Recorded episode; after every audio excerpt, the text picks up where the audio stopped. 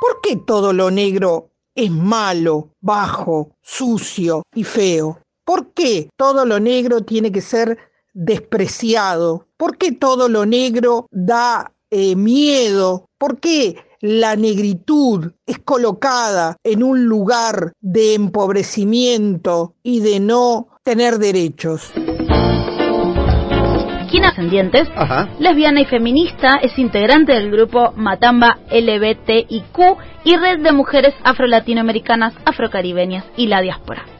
Eh, Argentina es un país sumamente racista, aunque muchos no lo crean, ahí está instalado, porque no, acá no somos racistas y sí, compañeros y compañeros, lo somos. Esta semana, como decíamos al principio del programa, país, y me atrevo a decir en prácticamente todos, medios progresistas como medios aliados a la derecha hablaron de listas negras. Esto demuestra que hay un racismo estructural, un racismo que está tan interiorizado y tan internalizado que es difícil a veces darse cuenta porque justamente el racismo es estructural. Pero la verdad es que sigue estando eh, presente en el discurso y como pudimos ver esta semana en la opinión pública. Esto también responde a cierta hipocresía, porque como se acordarán, cuando fue el asesinato de George Floyd en Estados Unidos, que en las redes sociales se veía a las marcas, eh, a los Instagramers, a los influencers, poniendo un cuadrado negro en sus redes sociales, que encima eh, los colectivos negros decían que era racista, que no se daban cuenta. Y todo el mundo salió a opinar. Pero cuando después hay casos de gatillo fácil o casos de violencias de racismo, nadie, Y no hay movilizaciones masivas al respecto.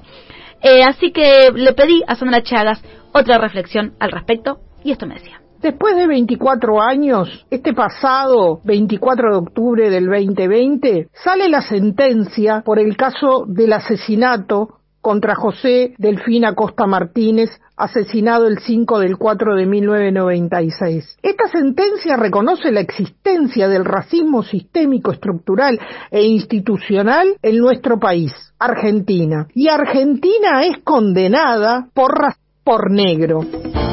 ¿Es incómodo de construirse? Sí, es incómodo, porque cuando uno le cae la ficha, es como cuando quienes nos hicimos feministas en los últimos años, te das cuenta, eh, y aparte en este caso te das cuenta que básicamente estuviste haciendo algo que le hizo mal a otras personas. Claro que sí, totalmente. Le hiciste mal, o fuiste cómplice eh, de violencias a colectivos y a personas que están violentadas hace siglos. También le pedimos a los varones que se deconstruyan. Los colectivos afro, los colectivos indígenas, marrones y negros nos piden a las personas blancas que hagamos también ese proceso.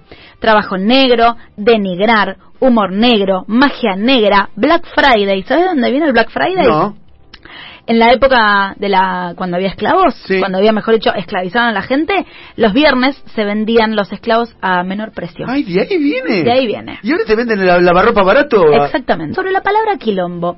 ¿Qué significa quilombo? Un quilombo es un espacio, territorio de resistencia y de lucha, donde los negros y las negras que escapaban de la esclavización y las indígenas y los indígenas y los blancos y blancas pobres construyeron un territorio político de libertad. Eso es un quilombo quienes estamos en los medios tenemos una gran tarea, tenemos una gran responsabilidad y eh, esa tarea tiene que ver básicamente con no aportar más racistas y cambiarlo. Y ojo acá, sin pedir que nos maternen, sin pedir que nos expliquen, busquemos material. Hay mucho material sobre este tema, nos tenemos que formar, tenemos que leer y tenemos que marcar lo mismo que pedimos las feministas a, por ejemplo, a los varones o a personas que quizás están mm, eh, no en tema, que puedan marcarle también a las otras personas, che, esto que dijiste racista, no está bueno, está mal. Porque a veces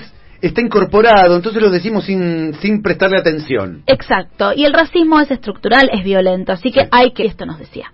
Así que por favor, cuando hablen de listas negras, piensen que están hablando de comunidades, cuando hablan de que en la Argentina no existe el racismo, o cuando digan, pero yo tengo un amigo negro, pero yo conozco a una persona migrante, cuando hablen de las comunidades indígenas, cuando hablen de nosotros, refiéranse a comunidades, descendientes, identidades indígenas. Horacio Rodríguez Larreta hace listas de las personas que decide perseguir, de docentes y de familias, de personas que para él y para su gobierno deben ser castigadas.